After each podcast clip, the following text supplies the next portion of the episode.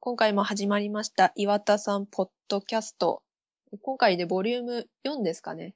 4ですね。4になりますけれども、今回からちょっとずつ、あの、社長が聞くとかをピックアップしていきたいなと思っております。はい。えっと、去る、えー2016年2月3日にですね、あの、決算説明会がありました。はい。で、ちょっとここで私がピンときた部分がありました。はい質疑応答の中にですね、これは質問6番なんですけれども、うん新しく社長になった君島さんに対して、君島さんなりの事業戦略なり、イメージなり、構想なりありますかっていう質問ですね。その中で君島さんはこんなことを言いました。あの、これまで表に出てこなかったゲーム開発者を皆様にも知っていきだいただきたいと思いますと。なので、どんどん表に出していきたいと考えています。となことを言ったんですね。で、はい。私、そう、ここだけ、ここだけじゃないんですけど、ここ読んで、これは、君島さんなりの考えなんだろうけども、でもでも、岩田さんも今まで、ちょ、あの、陰ながらやってきたよっって、ちょっと思ったんですね。それはあの、あの、断言はされてないんですけれども、その、表に出てこなかったゲーム開発者をっていうのは、社長が聞く、やってる、一つの動機だったと私は思ってるんですね。まあ、あのーこれは以前、またあの、社長が聞くの、3DS のソフトの中でもあったんですけれども、あの、ものを作ってる人の話は絶対に面白いんだけども、必ずしも世にうまく発信できてないから、っていうのが、あありますね、動機として。面白いドラマがあるからファンの方にもっと伝わればいいのにっていうのが続けている動機だと。うーん。なので、それまはごめんなさい。ど、どこに書いてあったやつでしたっけ？ああ、それはあの、ちょっと待ってください。社長が聞くの、任天堂 3DS ソフトメーカークリエイター編の第15回ですね。キングダムハーツ 3D やってた時の一番最後のページにあります。の、野村さんとの。そうですね。野村さんの時の話です。まあ、まあまあ、そういうファンの方にももっとゲーム開発者側のおも面白さ、面白い話をっていうのが動機の一つなんですね。うん。まあ、まあ、こういう話であったり、あと社長が聞くが、あの、この10年、9年近くはじやってて、開発者の写真が増えて岩田さんの写真がどんどん減ってってるっていうのからも、開発者をもっともっと前にっていう姿勢が伝わってきたんですね。なんで、はい。今回のこの君島さんの発言と岩田さんの発言をちょっと絡めてお伝えしました。うん。はい。すいません。まとまりがちょっといやなくなっちゃったんですけど。、でも、多分、あのーなんだろう。正直、ええ。僕も含めてそこまで君島さんカラーとか考え方がまだ伝わってない人も多いと思うので、なんかこういう、はいはいそれを今あの、説明してもらったのを聞くと、ああ、そういうこと考えてるんだなっていうのが、うん。わかりますよね。そうですね。まだなったばっかりで、具体的にはどういうことやったっていうのがない状態ですから、はい。ただ、この表に出てこなかったゲーム開発者をっていうのは、もうすでに実践されているような感じがするんですね。ああ。ええ。やっぱり、岩田さんが今までいた時のゲーム開発者の露出度っていうのが、最近になってすごい上がったんですね。はい。ええ。その海外のインスタグラムであったり、フェイスブックなりの写真に宮本さんやあとスプラトゥーンの開発者たちがよく出てきたりとか。あーあと、さいつい最近だったら、あの、ゼルダの伝説のトワイライトプリンセス HG で、オリジナルを開発したスタッフと、HD 版のアシスタントディレクターの方が出てきて、当時の思い出、あるいは HD で新しくなった世界の説明なりやってますね。こういうええ。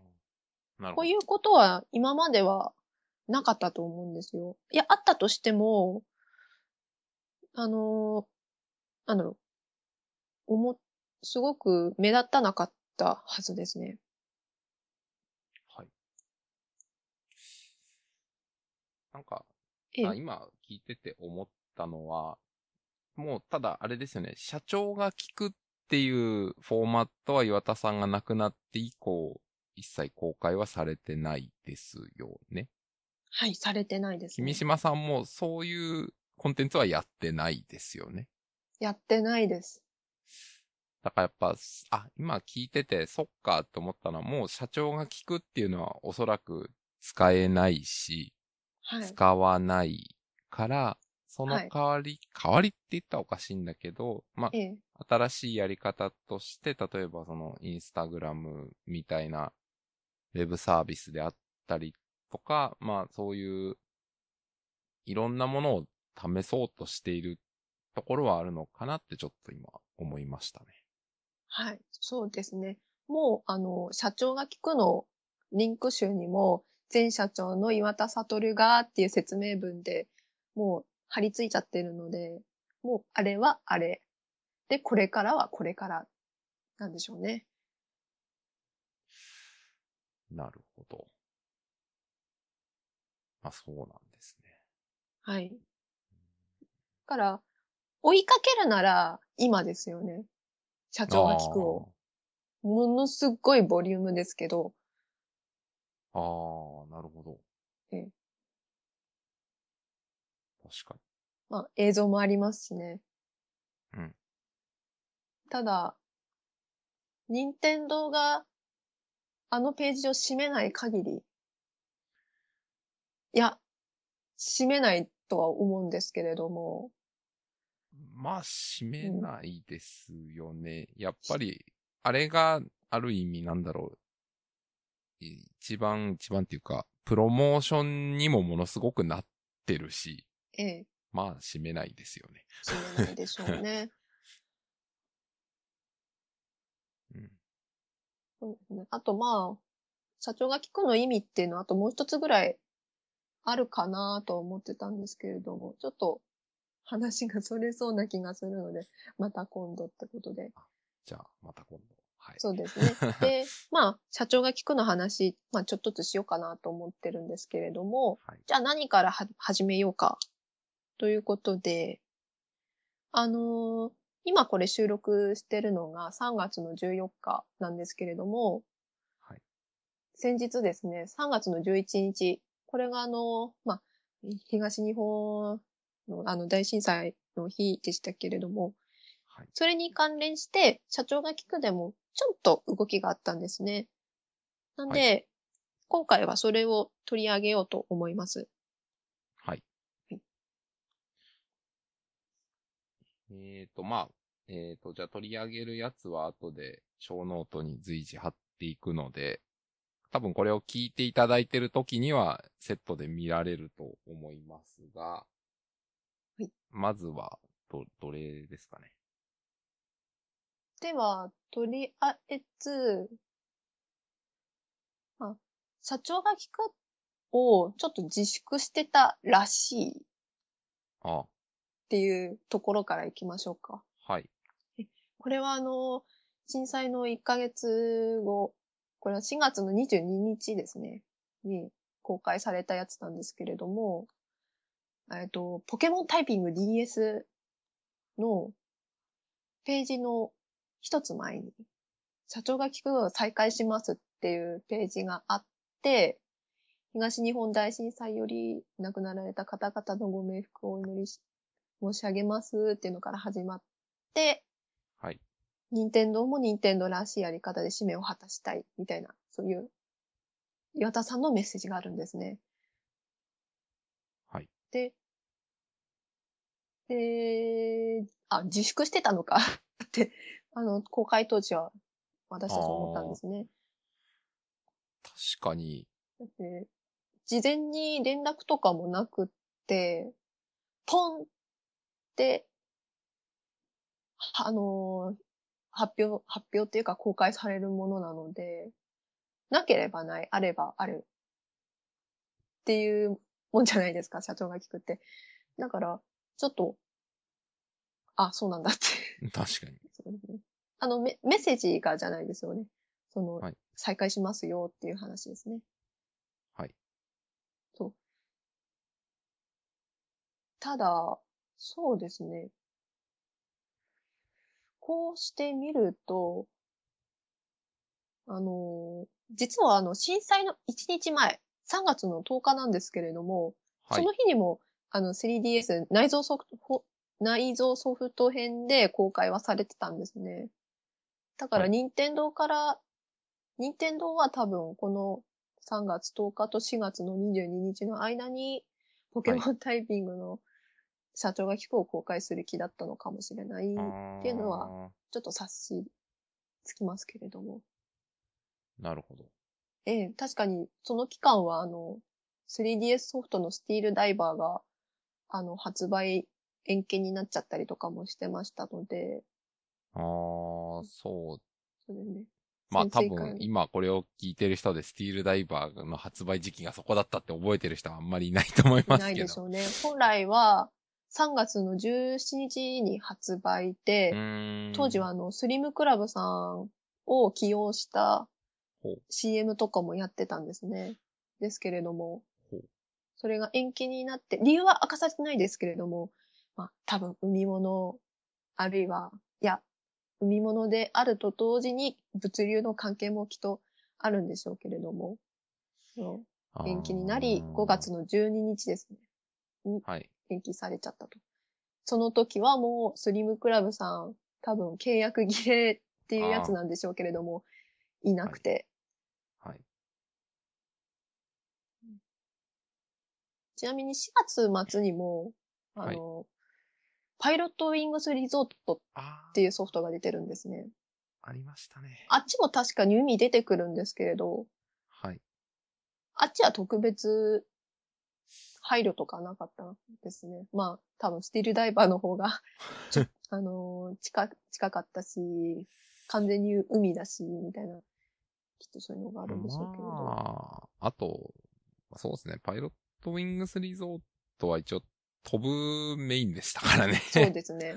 スティールダイバーは海に潜る完全に海ですしたからね。ね。まあ、そうですね。ちなみに、はい僕は今、パイロットウィングスリゾートの名前聞いて思い出したのは、あの頃に、はいあ、もうちょっと前か。なんか1月ぐらいに、あの、新商品体験会のスタッフをやることになって、ええパイロットウィングスリゾートを一日中お客さんに遊ばせるっていう仕事をしてました。なんと、私も実は体験会行ったんですけれどお、パイロットウィングスリゾートは行かなかったんですね。そうパルテナの鏡やって終わったかな。あパルテナ、そうでしたね。あれも、あれはあの、開発に磨きをかけるってことで延期になっちゃいましたけどね。あー。なるほど。ねあれからもう5年なんですね。いやー、そうですよね。うん。こう、あの当時はゲーム業界だけじゃなくって、もう世間、もう日本全体大混乱はい。だったのかなっていう感じで。そうでしたね。うんまあしかもなんか、あの、誰が言い出したのかわかんないけど、なんか遊ぶのは不謹慎だみたいな、よくわかんないトレンドが ええあって、なんかこうお酒飲んだりするのはいかがなものかみたいな、変な空気とか、なんかこう、あったなっていう。確かに。まあ私の周りは、うん、そういうことはなかったんで、まだ良かったんですけれどもね。そうですね。まあ、まあ、そうですね。じゃあ、ええそろそろあれですかね、その、なんだろう、その震災と、まあ、任天堂とか岩田さんが、どう、な、な何を岩田さん考えてその時してたのかみたいな話がちょっとできたらなと思うんですけど。ええ。じゃあ、あともう一つ持ってきたネタやりますか。はい、とはい。いうのも、あの、震災の後の、あの、株主総会ですね。で、株主からの質問を受ける、まあ、質疑応答あるんですけれども、はい。その中で一つだけ、あの、まあ、任天堂の質疑応答ってみんなウェブに公開されますけれども、その公開された中で一つ、あの、記載されなかった質問があったんですね。それが、はこれはあの、実際に行かれた方が、レポートとして書かれてるところ、レポートで書かれたもので判明したことなんですけれども、東日本大震災の被災者への対対応、被災者への寄付なりなんなりっていうところですね。で、はい。任天堂なりに、まあ、いついつ付けで赤十字社への義援金を送ってますよとか、まあ、任天当社の扱う製品は娯楽商品なので、とかですね。送ってもいいものか、で人によってはそういうものをんどういう扱うかとかって様々ですから、そういうことを考えてやってると。で、まあ、そこの質問に関しては一切メディアに出さないですよ。っていう話があったんですね。実際に出されませんでしたけれども。はい。はい。そうですね。うん。まあ、これ、どうしてかなって思うのは、その、なん、なんですか、この、このサイトに書いてあるのを読むと、適切な行動を黙って行うのが任天堂らしいと考えている。と岩田さんは考えていたってことええ。だと思うんですけど、なんか、ど、どうなんですかね、その、別に言ったからといって、売名になるとは僕はあんまり思わないんですけど。私もそうは考えるんですけども、売名だと考える人も世の中にはいるわけですよね。ああ、確かだから本当に自分たちの行動を評価してもらうのはその対象者でありますから、はい。本当にその、その人たちに自分たちの気持ちが伝わっていればいいんじゃないかなっていうのがありますね。うん公開すれば、そこにいやいやいやいや外部からのうん。なんか、はな、あの、言葉とか飛び込んでいきますから。まあそうですよね。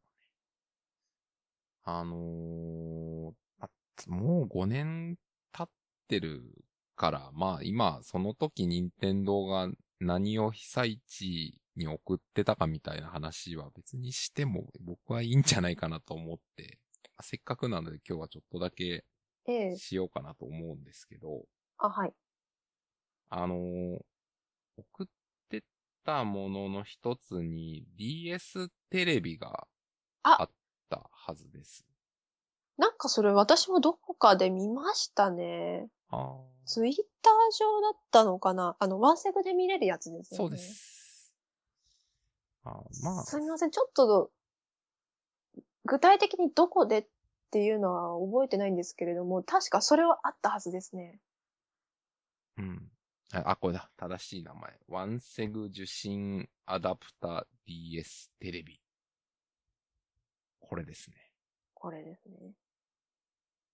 で、まあもちろん、アダプタだけ渡してもしょうがないんで、多分 DS 本体とセットで、そうでしょうね。海に流された方もいらっしゃいますでしょうし。はい。は、やってたはずですね。ええ。まあ、実際あの時、テレビとか、ん見れなくて困ってた人いたはずなので、ええ。多分これは本当にすごい役に立ってた方もかいるはずですね。うん。まあ、私は群馬に住んでますけれども、はい。まあ私の携帯ワンセグにつながってたので、あの、震災直後、あの地震の直後ですね、移動しながらワンセグのテレビを見てじゅ情報収集もしてましたね。結構そういうのって重要ですものね。うん。えーまあ、ネットで情報収集してる人もいれば、テレビ、あの、そういうワンセグとかで情報収集してる人もいました。で、まあ、DS は、あの、3G なりっていう、そういう、機器単体でネットをつなげられませんから、だから。ワンセグなんでしょうね。まあ、なんか、今もう5年経って、今の、あのーなんだろう、電子機器の状況とかをどうしても僕ら考えがちだけど、あの頃スマホとか持ってる人まだほとんどいませんでしたからね。そうですね。私もガラ、あ二つ折りのやつでしたしね。だから、ツイッターとかも全然まだ流行ってなかった。全然は言い過ぎだけど、全然今よりやってる人は少なかったし、うん今よりそうですね。環境がもう違ってましたもん。だやっぱそういう中では、テレビっていう情報源ってすごい、まあ、そうですね。ちょ、すごく貴重。まあ、私はあの、あの、実際にそういう被害を受けてるわけじゃなかったので、推測でしかないんですけれどもね。まあ僕もその時、京都にいたので、あの、ええより、より全然、はっきり言えば等身大にはわかんないんですけど。まあでも何かもう、常に情報を収集していなければならない状態。私も、私は群馬にいながらですけれども、そうでなきゃ、あの時はダメだった。不安でしょうがなかったっていうのもありますし、はい。気が紛れるって方もいるでしょうし、うん。まあ話それちゃいますけど、でも それでも、あの時テレビでやってた結構津波の映像がすごく多かった。あで、ーテレビつけるのもまあどうなのっていう話もありましたね。まあありましたね。なんか、ね。まあそういう時はもうインターネットで、うん。そうですね、あの、電車止まっちゃってるけど、うちのお店開放してるんで来てくださいとかっていう、そういう情報の交換が、ものすごくやり取りされてましたね。ああ、そうなんですね。ああ、そうですね。あの時は、もう本当に凄まじかったですね。うんいや、それ、なんか、まあ、ただそれてきますけど、ツイッターとかが多かったんですかね？何がそういうの？そうですね。私は、当時も、まあ、ツイッターを始めて数ヶ月の状態だったんですけれど、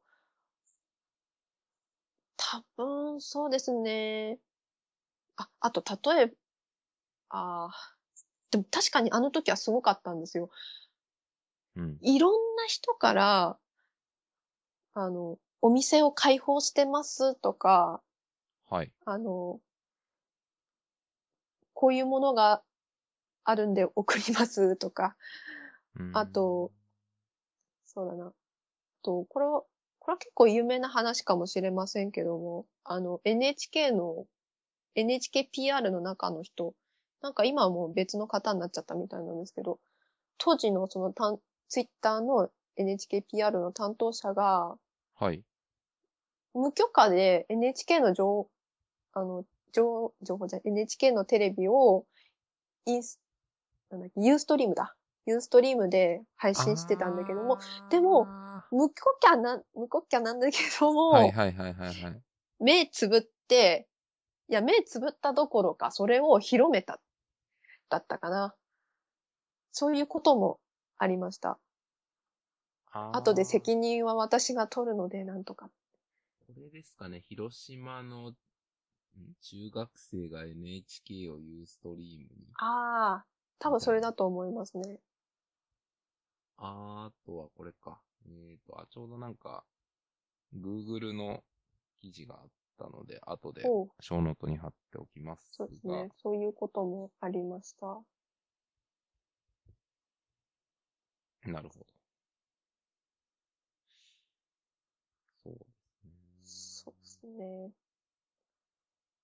で、あ、そうそう。それで、あと、まあ、ちょっと戻して、じゃあ、任天堂があと何を、現地に持ってってたかみたいな話で言うと、はい。まあ、やっぱりあの、昔から作ってるトランプとか、ああ、花電気を札使わない。あ、もうおっしゃる通りですね。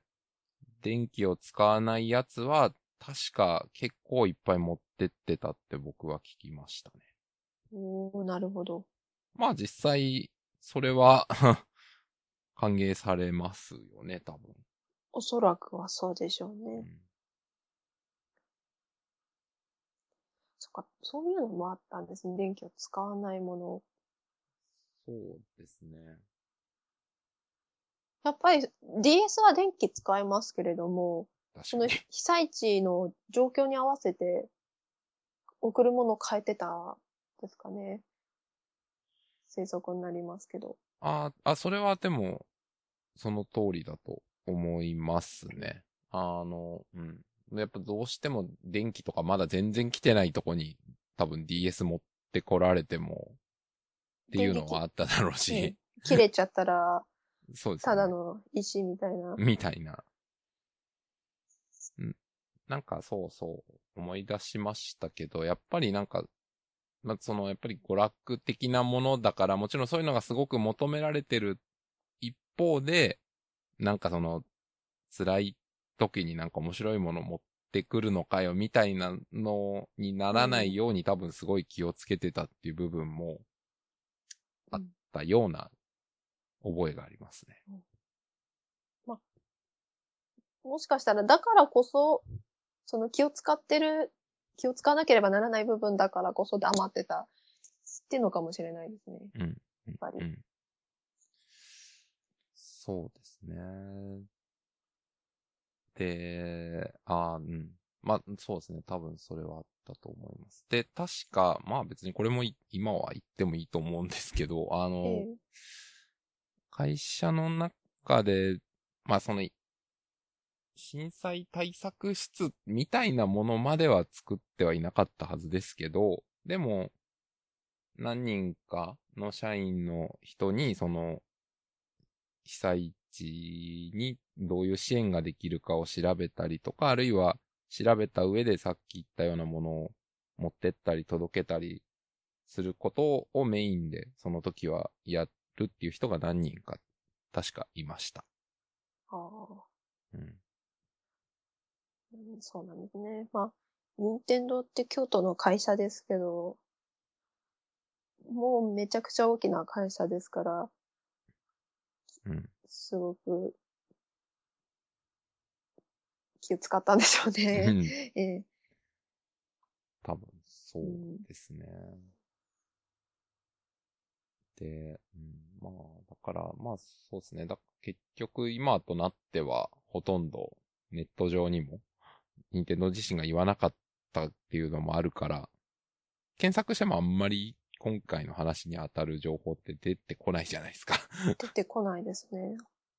けどやっぱり多分、まあ最初にめぐめさんが言った通りで、受け取った人にとって意味があるのかっていう意味で言うと、多分、喜んだりとか、ほっとしたりした人はいっぱいいたと思うし、うん。っていうことでなったんじゃないかなっていう気はしてます。